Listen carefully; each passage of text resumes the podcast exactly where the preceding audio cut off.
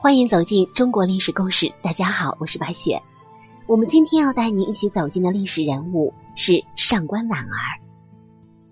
说起上官婉儿，被今人称为集美貌与智慧于一体的唐朝巾帼宰相，生前显赫而又不得善终。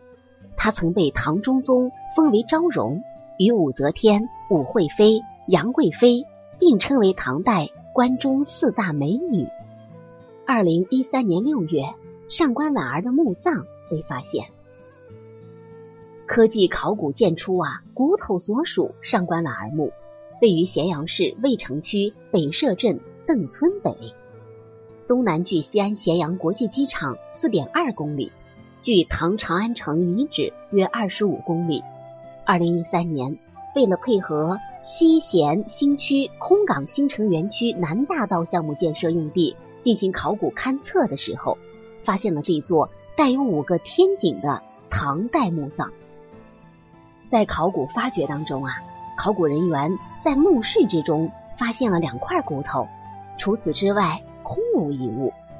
不少人认为这两块骨头可能是上官婉儿的遗骨。为了弄清这两块略小于人巴掌的骨头的来源，省考古研究院。专门从事科技考古研究的胡松梅研究员对骨头进行了提取，经过研究鉴定，并与标本库的骨头进行对比，确认这两块骨头并非人骨，而是黄牛的枕骨。在上官婉儿墓发现之后，不少人想着用现代的高科技来还原婉儿的容貌。然而啊，如今人骨已然不在。婉儿芳容遗憾难现，在对古人相貌的复原上，人们最为熟悉的莫过于长沙马王堆汉墓出土的辛追夫人。出土的时候，尸体保存完好。后来啊，专家复原了她的相貌，之后还复原了楼兰姑娘等。其中，我省出土的唐高祖李渊第五代孙女李垂，也在高科技的手段下进行了容貌复原。专家对其颅骨进行了计算机的断层 CT 扫描，数据输入计算机，通过调配数据库中已积累的近千对颅骨和面容资料比对，重新为公主构建出下颌骨，拼接完成了三维颅骨。由于史籍上有关李垂的记载不多，研究人员们就以现代人头部数据为基础，采用回归统计方法。推导出颅骨和面貌之间的关系，为颅骨添肉。但是以现代人头部数据为基础推出的李垂相貌与古人相似度到底有多大，没有人能够确定。那么这个时候啊，就出现了两大谜团：其一，黄牛骨缘何会出现在墓中呢？是雨水冲刷而来，还是陪葬品，或者是诅咒之物呢？上官婉儿墓葬项目考古队领队李明说，墓室曾遭到大规模的破坏，连墓室里的铺地砖都被人揭取了。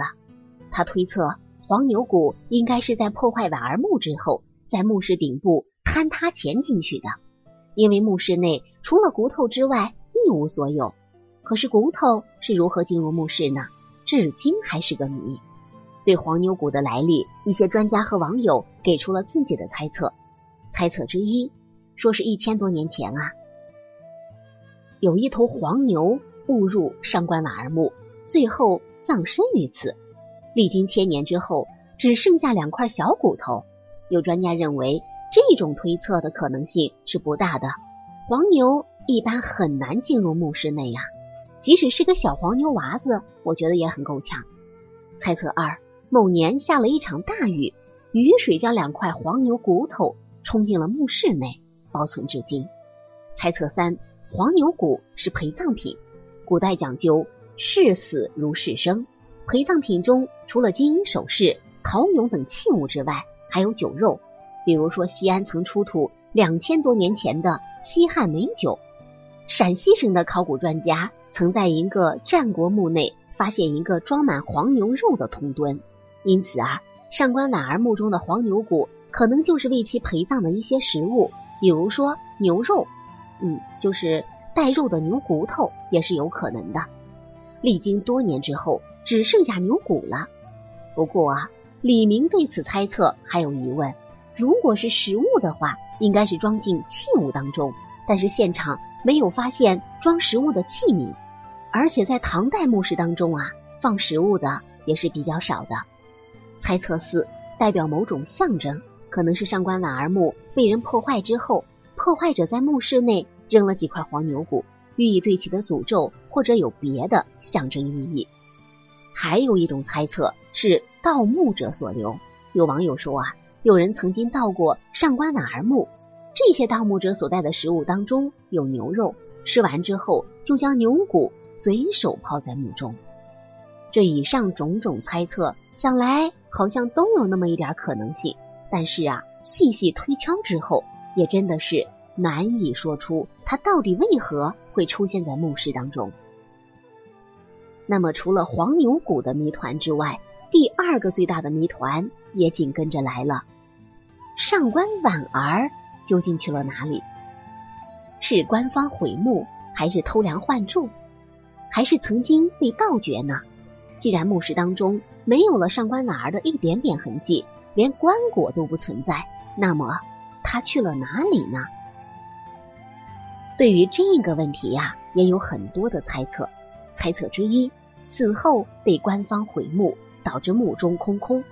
史书记载啊。公元七幺零年，唐中宗驾崩，李隆基发动政变，诛杀为后。上官婉儿表忠不成，反而被杀。李隆基的父亲继位为唐睿宗，睿宗之后就是著名的唐玄宗李隆基了。